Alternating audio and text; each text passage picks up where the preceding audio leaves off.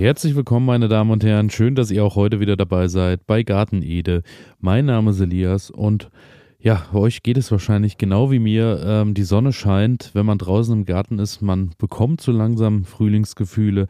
Es ist schon schön warm in der Sonne und nicht nur ich fühle mich wohl, sondern die Frühlingsgefühle gehen natürlich auch auf viele Kulturen über und ähm, ich bin doch sehr erfreut, äh, wie mein Knoblauch mittlerweile aussieht, denn ähm, natürlich soll es heute auch endlich wieder mal um meine Lieblingskultur Knoblauch gehen, denn es ist natürlich so, dass der jetzt schön über den äh, Winter beziehungsweise ja so über das Ende, den Ende des Winters, den Anfang vom Frühling vielleicht auch schon ein bisschen mitgenommen hat, die ersten Sonnenstrahlen und schön vor sich hin wächst und wir wollen natürlich schöne große Knollen im Sommer ernten.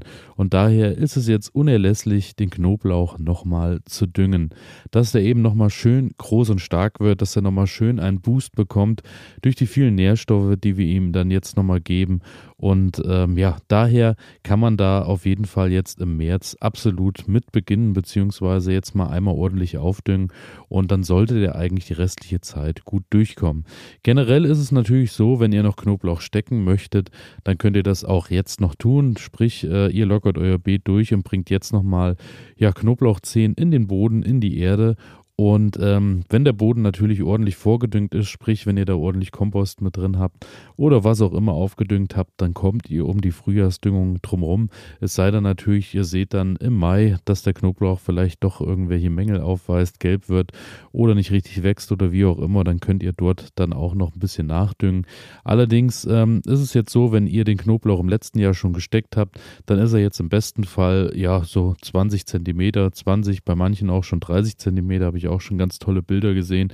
Ist schön kräftig grün und ähm, ja, wächst schön vor sich hin. Und das Wichtige ist eben natürlich ganz klar, wenn der Knoblauch oben schön grün und satt steht und die Blätter schön wachsen, ist natürlich auch die Möglichkeit gegeben, dass unten die Wurzel dann auch ähm, weiter versorgt wird, beziehungsweise dass da eben auch alles im Lot ist. Und das wollen wir natürlich erreichen, denn wir wollen natürlich am Ende schöne dicke Knollen ernten.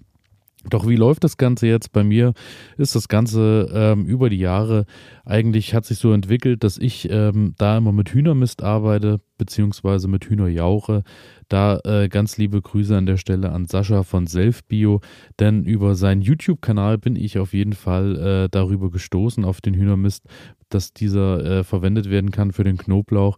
Und äh, das Ganze ist tatsächlich auch wie immer kein Hexenwerk, denn ich habe einfach äh, in dieser Woche irgendwann mal angefangen zwischendurch und habe um den Knoblauch herum ein bisschen den Boden gelockert, habe einfach eine kleine Hacke genommen, habe da mal ein bisschen durchgezogen, habe auch die ganzen Beikräuter, Unkräuter, wie auch immer man sie nennen möchte, erstmal rausgeholt, sodass der eben ohne Konkurrenz wachsen kann und dann so ein bisschen alles aufgelockert und äh, ja, jetzt steht er wirklich ganz toll da. Und nun gehe ich dann irgendwann in meinen Hühnerstall und hole mir dort den Hühnermist nach draußen. Sprich, ich hole mir so ein bisschen Hühnermist, auch wenn da Einstreu oder Stroh oder was auch immer mit dran ist, überhaupt kein Problem.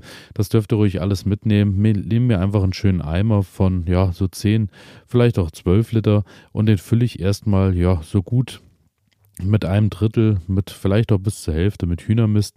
Und dann kommt da eben Wasser drauf und dann wird das Ganze erstmal eins, zwei, drei Tage stehen gelassen, wird immer mal schön durchgerührt, so dass da natürlich auch alle Bestandteile sich schön lösen. Das ist eine besonders leckere Angelegenheit, sieht nicht nur ganz besonders nett aus, sondern riecht auch noch so, aber äh, es soll ja am Ende helfen und daher ja müsst ihr da durch und ich eben auch. Und dann lasse ich das Ganze eben wie gesagt ein paar Tage stehen. Und dann wird das Ganze eben im Verhältnis, ja, 1 zu 5, vielleicht auch 1 zu 3 angemischt, je nachdem, wie stark das Ganze eben auch ist.